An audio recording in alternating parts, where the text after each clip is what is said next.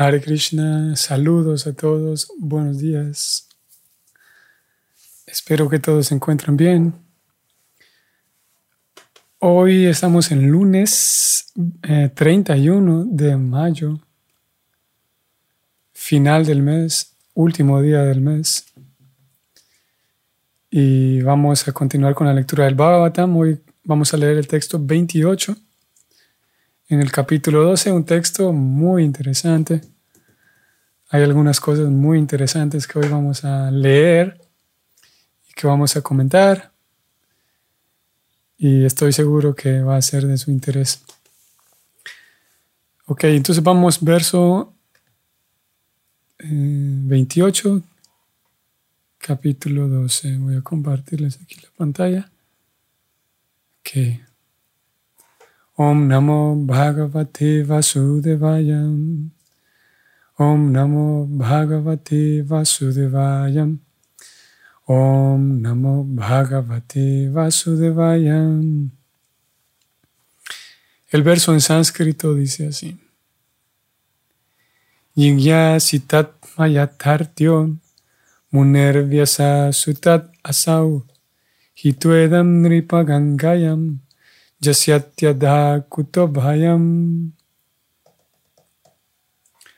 Traducción del verso y significado, dados y presentados ambos muy esmeradamente por nuestro maestro espiritual Bhaktivedanta Swami, Srila Prabhupada. Vamos a la traducción. Después de hacerle preguntas acerca del conocimiento correcto del yo al hijo de Vyasadeva, el cual será un gran filósofo, renunciará a todos los apegos materiales y logrará tener una vida libre de temores.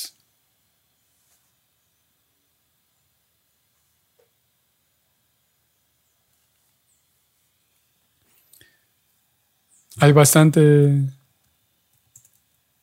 o varios puntos que podemos mencionar, incluso del mismo, del mismo texto, antes de que vayamos al significado, que también encontraremos cosas muy interesantes.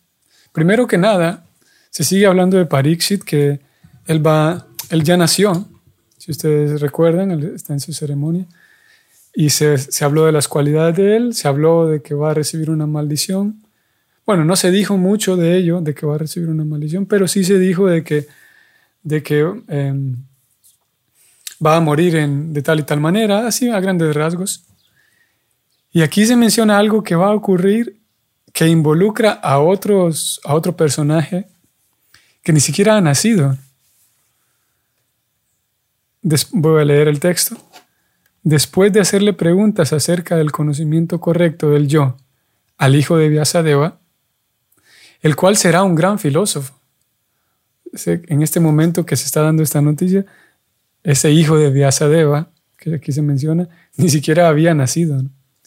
Pero estos sacerdotes podían, conocían, esto no era algo adivinatorio, no era un tipo como de, como de magia lo que ellos estaban haciendo sino que ellos eran muy versados, muy conocían muy bien las escrituras. Y en las escrituras se menciona a Vyasadeva y, y grandes personas que nacen y nacerán en el futuro. Así que estos sacerdotes no es que estaban haciendo magia y adivinando con una bola de cristal, sino que realmente eran eruditos, conocían muy bien todo lo que los Vedas dicen. Y los Vedas describen el nacimiento de Vyasadeva y otras grandes personas, entre ellos el hijo de Vyasadeva. Por esa razón ellos pueden, mm, como es la palabra, pueden predecir, em, pueden describir lo que va a ocurrir con mucha certeza y con mucha seguridad, porque está escrito en los Vedas. Eso de entrada. Segundo que vamos a mencionar del verso es que Pariksit le hará preguntas a este hijo de Vyasadeva, que el hijo de Vyasadeva, vamos a ver si aparece aquí el nombre de él. no. El hijo de Vyasadeva es Sutta Goswami, eh, eh, perdón, Sukadeva Goswami, que en algunas ocasiones hemos hablado de él. Sukadeva Goswami es ese hijo que él mientras estaba en el vientre de su mamá, para hablar un poquillo de él, aunque no queremos eh, detenernos tanto aquí. Sukadeva Goswami, cuando la esposa de Vyasadeva estaba embarazada, Vyasadeva ya había escrito el Bhagavatam y ella estaba embarazada, entonces él se sentaba con ella a contarle, a relatarle todos los pasatiempos de Krishna, a relatarle el Bhagavatam. Y las escrituras describen cómo ella en ocasiones prestaba atención con mucha, así con mucho ánimo, escuchaba la descripción de los pasatiempos de Krishna y en algunas otras ocasiones ella se quedaba dormida. Y en, en ambos casos, tanto cuando ella escuchaba como cuando no, el niño que estaba en el vientre siempre escuchaba y fue capaz de desarrollar un gusto por aquellas descripciones, incluso antes de nacer. Y eso es algo que, que hay tantos casos, ya no es algo nuevo hoy en día. se sabe que un niño mientras está en el vientre es capaz de percibir y escuchar todo lo que ocurre afuera, a tal punto que puede, cuando ha nacido, puede responder y reconocer cierta, ciertos, principalmente sonidos. Puede reconocer los sonidos que escuchaba, las voces que escuchaba mientras estaba en el vientre. Porque en esa condición, mientras él está en el vientre, lo único que puede, el único contacto que él tiene con el mundo real, vamos a decirlo así, porque lo que él está viviendo también es real, pero el único contacto que él tiene con ese mundo externo es la audición, el oído. Y Sukadeva Goswami pudo escuchar el Bhagavatam y de esa manera él se, quedó tan apegado a Krishna, tan atraído a Krishna a causa del Bhagavatam, que él decide dedicar su vida, desde el propio nacimiento decide dedicar su vida a Dios, a Krishna, al servicio a Krishna especialmente, al Bhakti Yoga puro especialmente. Y bueno, hay otras cosas ahí con Sukadeva Goswami que hoy no vamos a mencionar. Pero lo cierto es, ¿por qué razón mencionaba esto? Es porque em, es ese, ese gran hijo de Vyasadeva al que se menciona aquí, que desde el mismo nacimiento era muy erudito, no solamente en las cosas espirituales, sino especialmente en el servicio devocional puro, que es la materia del Bhagavatam, la esencia del Bhagavatam. Entonces, ¿qué pasa? Pariksit se va a encontrar con este muchacho, Sukadeva Goswami, que le va a hablar el Bhagavatam. Y después de escuchar el Bhagavatam, ¿qué ocurrirá con Pariksit? Que renunciará a todos los apegos materiales a causa de haber oído el Bhagavatam, debido a haber escuchado el Bhagavatam. Y el mismo Bhagavatam lo menciona. Eh, el mismo Bhagavatam dice que por escuchar este Srimad Bhagavatam, todo lo que perturba el corazón de uno prácticamente se destruye y surge en uno el amoroso servicio devocional al Señor. Creo que vamos a ir a buscar ese texto que no lo tenía pensado mencionar, pero lo vamos a buscar ahora. Bhavatam, canto primero, capítulo 2, texto 16, 17, vamos a ver.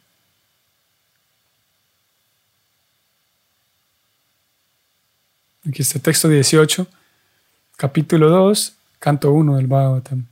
Vean lo que el Bhagavatam dice de sí mismo. Por asistir regularmente a las clases del Bhagavatam y por prestarle servicio al devoto puro, todo lo que perturba el corazón es destruido prácticamente por completo. Y el amoroso servicio a la personalidad de Dios, quien es alabado con canciones trascendentales, se establece como un hecho irrevocable en la vida de uno. Veamos el texto anterior. Sri Krishna, la personalidad de Dios, quien es el Paramatma, la superalma que se encuentra en el corazón de todo el mundo y que es el benefactor del devoto veraz, limpia el deseo de disfrute material del corazón del devoto en el que se ha desarrollado el vivo deseo de oír sus mensajes. Esos mensajes son virtuosos en sí mismos cuando se oyen y se cantan como es debido. Así que el Bhagavatam habla de sí mismo, se describe a sí mismo como el medio para limpiar el corazón y de todos los apegos, recelos materiales y así lograr una vida espiritual estable. Y si hay una buena vida espiritual, naturalmente ocurre esto último que se dijo de Pariksit, que Pariksit logrará tener una vida libre de temores. O sea, si la, la vida devocional, el ensayo, como lo dijimos hace unos días, la práctica y el ensayo devocional lo estamos ejecutando apropiadamente, de manera natural va a ocurrir que uno va a ir limpiándose de temores los temores. Preocupada va a mencionar un poco en el significado, vamos a leerlo. Pero esto fue lo que se dijo de Pariksit. Por oír el Bhagavatam de labios de Sukadeva, se logró desapegar de los apegos materiales, de las cosas materiales que molestan el corazón, y así logró una vida libre de temores. Pero para eso hace falta que, en el mismo verso aquí se menciona, que uno reciba conocimiento correcto acerca del yo. O sea, hay una, una estrecha relación entre el conocimiento que recibo y librarme de los apegos materiales y tener una vida libre de temores. En otras palabras, todos aquellos que estamos llenos de temores, que son las personas en general, el temor se debe a la ignorancia, al desconocer. Es así como es natural, incluso a nivel físico, a nivel material, cuando hay oscuridad hay temor. Es natural y es una ecuación simple. Tal como 2 más 2 son 4, oscuridad significa temor. Es así de, de simple. Y incluso a un nivel alegórico, en un sentido alegórico, cuando posiblemente cuando no sabemos qué es lo que viene, hay incertidumbre del futuro, también eso genera temor. Pero cuando sabemos que ok, tengo, por así decirlo, tengo un, alguien dice, tengo un trabajo estable, por ejemplo, sabe que de aquí a cierto tiempo va a tener un ingreso de dinero. Pero si vive en una incertidumbre, no sabe cuánto va a generar, eso va a generar temor en ella, porque hay oscuridad para el futuro. Y incluso oscuridad física, oscuridad de no poder ver de manera física, eso genera temor. Y en la medida en la que tenemos conocimiento, naturalmente vamos a tener menos temor. Preocupada lo va a mencionar en el texto, no quiero extenderme más en esta introducción. Vamos a leerlo de una vez. Significado.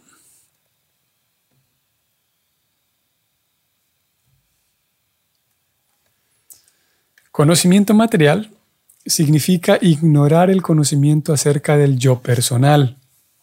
De entrada, la primera línea está interesante. Conocimiento material significa ignorar el conocimiento acerca del yo personal. O sea, uno puede tener suficiente conocimiento material sin necesariamente tener información acerca del alma, acerca del yo personal. Sigo leyendo. Filosofía significa buscar el conocimiento correcto acerca del yo personal, o sea, el conocimiento de la autorrealización. Esto está muy interesante. Aquí Preocupada define qué es filosofía, si ustedes prestan atención. Filosofía significa buscar conocimiento correcto acerca del yo personal. Muy interesante porque él dice conocimiento correcto acerca del alma. O sea que puede haber conocimiento incorrecto. Y lo hay, de hecho. Y más hoy en día que em, las personas en busca de una felicidad, eh, de una libertad imaginaria. Cada vez más, lamentablemente, por la falta de buenas personas representantes que transmitan conocimiento certero acerca de Dios, parece ser que, y está de moda de alguna manera que las personas digan que sí, el alma y Dios, tú puedes tener tu propia verdad y puedes tener tu propia opinión del alma y de Dios y lo que tú digas está bien porque cada quien es libre. y lo cual es una necedad gigante, porque no es cierto que, que mi opinión va a construir la realidad. Es como si yo digo, bueno, yo pienso que Australia tiene 5 millones de habitantes. ¿Qué piensas tú? No, yo pienso que Australia tiene 10. ¿Y los dos, ¿cómo, va a ser posible que los dos estamos en lo correcto? No puede ser posible que una opinión se vuelva una realidad. Y si eso ocurre en algo material, ¿qué decir en el plano espiritual? Pues Australia tiene los millones de habitantes que tiene, independientemente de mi opinión o independientemente de que yo piense que existe o no existe Australia. Australia existe y tiene una cantidad determinada de habitantes, real. Y si yo conozco esa cantidad, entonces después de conocer esa cantidad puedo tener una opinión certera y real. Pero yo no puedo decir, bueno, puedo decirlo, pero eso sería muy necio de mi parte decir, bueno, yo, yo creo que Australia tiene, sí, dos millones, y esa es mi verdad. y en el campo espiritual ocurre lo mismo, un patrón igual.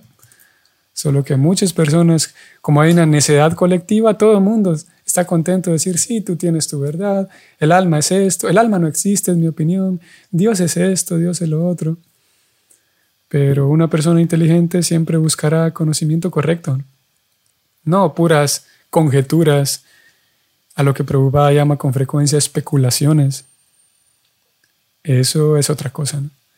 Pero el conocimiento correcto es conocimiento correcto.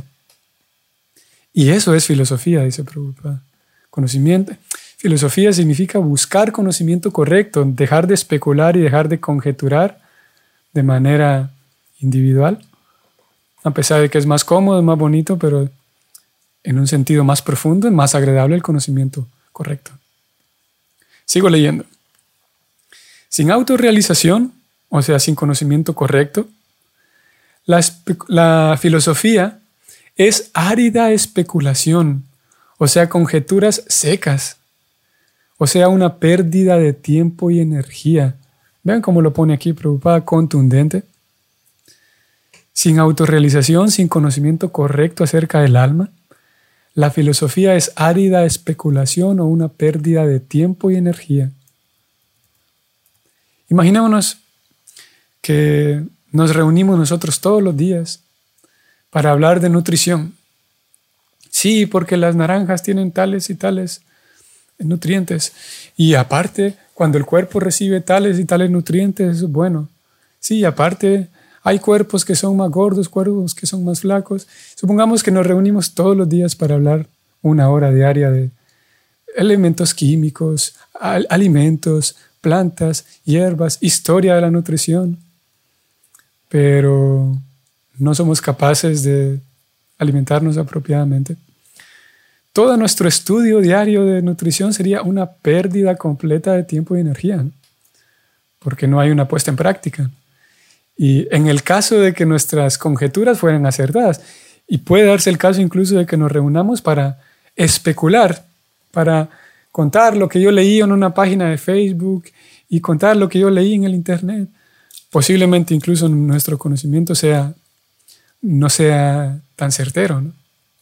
Incluso aunque fuera certero, si no lo llevamos a la práctica, es una pérdida de tiempo. Y es aquí a donde Prabhupada está apuntando de que mucha gente, hoy por hoy, muchas personas, y hay filosofía, no que tantas formas de filosofía, y para determinar qué es el ser, qué, qué es la naturaleza del hombre, la, psicología, la filosofía social, etc. Pero no hay una puesta en práctica de cómo mejorar ese yo, el, el yo personal. Si una filosofía no ayuda a las personas a vivir más felices, es una pérdida de tiempo. Así como hablar de nutrición sin ponerle en práctica para que ayude a las personas a alimentarse bien, sería una pérdida de tiempo. Y Prabhupada está buscando, está yendo en esa dirección aquí. Él dice, ¿cómo filosofía sin sin, sin la autorrealización, o sea, sin buscar el bienestar del yo, es una pérdida de tiempo. Y él va a decir aquí ahora mismo cómo el Bhagavatam lo invita a uno y lo empuja a uno a poner en práctica esa filosofía para que el yo personal salga beneficiado y no sean puras palabras teóricas en el aire, puras palabras secas. Continúo leyendo. Sin autorrealización, o sea, sin proporcionarle bienestar al yo personal, La filosofía es árida especulación o una pérdida de tiempo y energía. El Srimad Bhagavatam proporciona conocimiento correcto acerca del yo personal. Y por el hecho de oír la exposición del Bhagavatam, uno puede liberarse del apego material y entrar en el reino en el que no hay temor. Aquí Prabhupada lo está diciendo, que el Bhagavatam no solamente le va a dar información a uno, sino que va a dar elementos, herramientas prácticas para que en mi corazón se vaya limpiando los apegos materiales y el yo personal, o sea, el alma, realmente salga beneficiada de esa filosofía. Pero si me dan filosofía durante dos horas enteras y el yo personal, el alma, no recibe, no se le reporta un beneficio a ese alma, un beneficio espiritual, pues seguimos en las mismas. Si el, el, mismo alma sigue perdido. Pero el Bhagavatam le da a uno la oportunidad de liberarse del apego material y entrar en el reino en el que no hay temor. Aquí Prabhupada va a desarrollar el punto del temor, ustedes van a ver. En este mundo material, o este mundo material entraña temor. Sus prisioneros siempre sienten temor, tal como ocurre dentro de una prisión. En la prisión nadie puede violar el reglamento que la rige, y hacerlo, violar la prisión, significa otro periodo de extensión del encarcelamiento. De igual manera, en esta existencia material siempre estamos temerosos. Ese temor se denomina ansiedad. Todo en el que se encuentra en la vida material, en todas las especies y variedades de vida, está lleno de ansiedades, ya sea que se quebranten las leyes de la naturaleza o no. Aunque uno sea un buen ciudadano de la naturaleza material, siempre va a sentir temor. Liberación, sigo leyendo. La liberación o mukti significa liberarse de esas ansiedades constantes. Ello es posible únicamente cuando la ansiedad se dirige hacia el servicio devocional del Señor. El Srimad Bhagavatam nos da la oportunidad de cambiar la calidad de la ansiedad y llevarla de la materia al espíritu. Esto es muy interesante porque Prabhupada no, no propone que la ansiedad se va a terminar, sino que siempre va a haber ese estrés, esas pequeñas gotas o dosis de ansiedad, pero ahora dirigidas al plano espiritual, espiritualizándolas. El Srimad Bhagavatam, sigo leyendo, nos da la oportunidad de cambiar la calidad de la ansiedad y llevarla de la materia al espíritu. Ello se logra en compañía de un filósofo erudito, tal como el autorrealizado Sukadeva Goswami, el gran hijo de Vyasadeva. Maharaj Pariksit, después de recibir la advertencia acerca de su muerte, aprovechó la oportunidad asociándose con Sukadeva Goswami y logró el resultado deseado. Prabhupada muy claro en su significado. Él dice, todos sentimos ansiedad en este mundo porque el mundo en sí está lleno de problemas.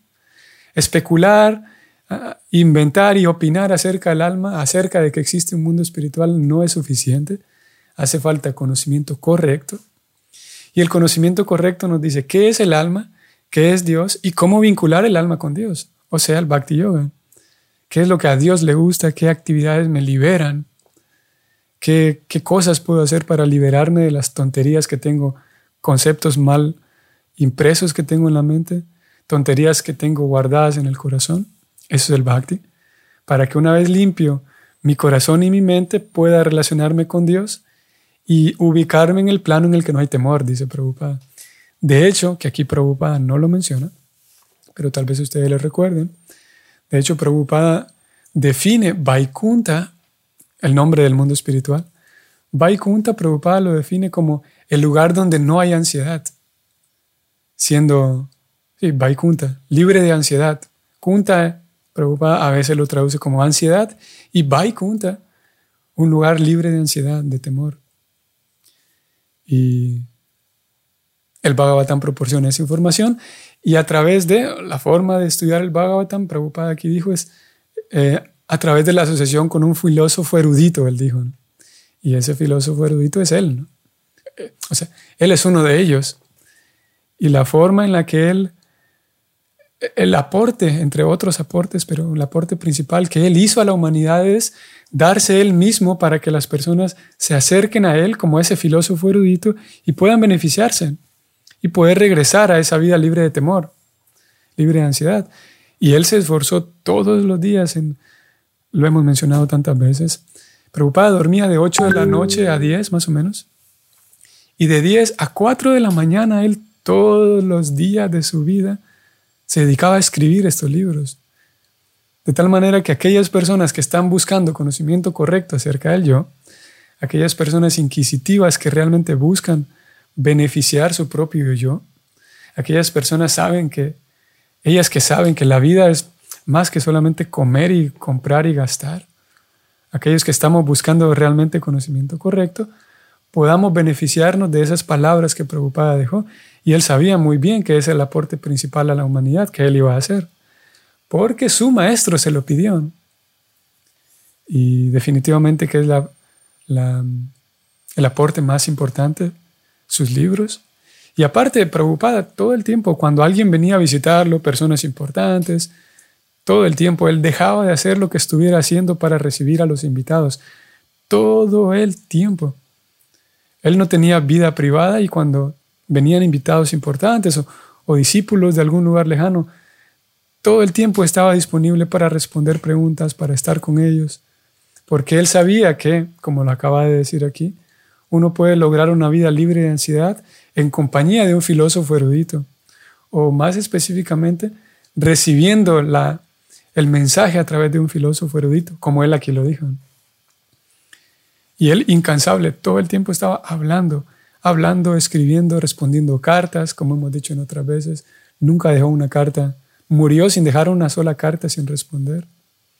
Él sabía muy bien su aporte a la sociedad y la forma en la que nosotros podemos llevar una vida libre de temores es el cultivo del servicio devocional, tal como se presenta en el Bhagavatam a través de Sri la Prabhupada, que es ese esa guía, ese filósofo erudito que, que no solamente sabe datos, no solamente sabe muchas cosas, sino que también es experto en cómo guiar al alma a que se conecte con la superalma. Y es ese vínculo del alma con la superalma lo que da la, el bienestar, la, la liberación del temor. Y ese filósofo erudito, él mismo es un vínculo constante. Por esa razón necesitamos un maestro espiritual o la guía de otros devotos. Porque en la medida en la que esa guía que yo tengo, ese filósofo erudito al cual yo me acerco, si él o ella está vinculado con Krishna, él va a ser capaz de transmitirme a mí libertad de temor, porque él vive una plataforma libre de temor. Y es aquí donde entra la ciencia, no es que alguien que solamente memorizó de pe a pa o memorizó al pie de la letra de manera teórica el libro, sino que ese filósofo erudito, él debe estar libre de temor también. Él debe estar vinculado con Krishna para que la transmisión de ese mensaje eh, venga cargado con, con trascendencia y pueda llevarme al mundo trascendental por estar cargado de trascendencia. Y es el último punto que Prabhupada va a mencionar aquí. Termino de leer el significado y terminamos acá. Existe una clase de remedo a esta recitación y audición del Srimad Bhagavatam. Acaba de hablar, Prabhupada, voy a detenerme aquí, acaba de hablar de cómo Pariksit oyó a Sukadeva recitar el Bhagavatam. Y él dijo que se puede eh, escuchar de un devoto, de un filósofo erudito y alcanzar la liberación. Cuando el filósofo erudito como Sukadeva habla el Bhagavatam. Ahora sí, Continúo leyendo. Existe una clase de remedo o burla de esta recitación y audición del Srimad Bhagavatam. Remedo que unos hombres llevan a cabo como profesión. Y su necio público cree que se liberará de la garra del apego material y alcanzará la vida exenta de temores. Esa clase de remedo que se hace de la audición del Bhagavatam es solo una caricatura y uno no debe dejarse engañar por semejante ejecución del Bhagavata Saptaha, que sujetos codiciosos y ridículos realizan para mantener una posición de disfrute material. Palabras eh, mayores, palabras contundentes. Prabhupada deja claro que no es que cualquier persona que se siente a hablar del Bhagavatam Y aquella gente que lo escucha y puede imaginar que me voy a liberar del miedo escuchando a esta persona. Prabhupada menciona aquí un fenómeno que nosotros no lo vemos tanto, pero que en India ocurre. Nosotros lo vemos, pero de una manera distinta. Y es el fenómeno de que muchas personas hablan el Bhagavatam y dan conferencias del Bhagavatam, pero solamente para ganar dinero. Y Prabhupada dice que esa gente está haciendo un chiste, una caricatura de lo que realmente es transmitir el Bhagavatam. De manera ridícula lo están haciendo, dice él. Y la gente necia que va a escucharlo a ellos, ellos piensan que se van a liberar y se van a beneficiar. Pero a esas personas que memorizan el Bhagavatam de manera codiciosa están hablando el Bhagavatam, él dice. Nosotros no lo vemos, si bien es cierto, vemos el mismo patrón de personas que abren, abren iglesias por todos lados, tal vez no todo el, no todo el mundo eh, es así, pero en una gran mayoría sí. Y es un asunto de negocio para ganar dinero. Y algo similar ocurre en la India, que gente sin vergüenza, preocupada, hoy no lo dijo así, pero en algunas otras ocasiones preocupada usaba muchas de palabras sinvergüenza o pícaros, otra palabra que él usaba, gente pícara, decía él. Y en nuestro caso, nuestra, nuestro sistema consiste en acercarnos a los libros de Prabhupada, pero también necesitamos devotos, devotas que, estén vivos, no es que Prabhupada esté muerto, pero devotos que, con quienes poder hablar y poder escuchar su voz directamente, personas con quienes poder convivir. Y si bien es cierto, estudiamos los libros de Prabhupada y el, nuestro método es buscar, procurar, buscar devotos que sigan al pie de la letra esos libros de Prabhupada y que mantengan vivo ese mensaje para que yo pueda ir aprendiendo a liberarme de los temores, liberarme de la ansiedad a través de ejecutar el servicio devocional y cada vez más liberarme de la especulación y conseguir conocimiento correcto, conocimiento certero, no conjeturas que están ahí eh, por todos lados y más ahora con Internet es más fácil, pero conocimiento real y certero. Muy bien, voy a checar si posiblemente hay alguna reflexión. ¿Algún comentario? No. Bueno, nada más que un comentario de Luisa Cofre, que es Madre Amrita Ganga. Dice Hare Krishna, mi, más respetuosa reverencia a todos los devotos, devotos reunidos. Saludos igual a usted, Madre Amrita Ganga, hasta Koyaike. Ok, vamos a detenernos aquí. Ah, gracias Krishna por recordarme. Hoy, 31 de mayo, por diferentes razones, esta es nuestra última sesión de Bhavatam de esta manera de mañana en adelante no voy a conectarme más para continuar con los textos. Voy a seguir leyendo y voy a ir compartiendo con ustedes de una manera distinta, pero ya no vamos a encontrarnos en este horario de mañana en adelante. Por lo menos por estos meses vamos a ver cuál es el plan de Krishna después. Sí vamos a, continuar con el canto de Japa en el mismo horario que lo hemos venido haciendo, pero no Bhagavatam. Yo les informaré de qué manera vamos a continuar con el estudio, porque sí lo vamos a continuar, pero de una manera distinta. Ok. Que tengan un día provechoso hoy, un día bonito, con suficiente conciencia de Krishna y libre de temor. Hare Krishna.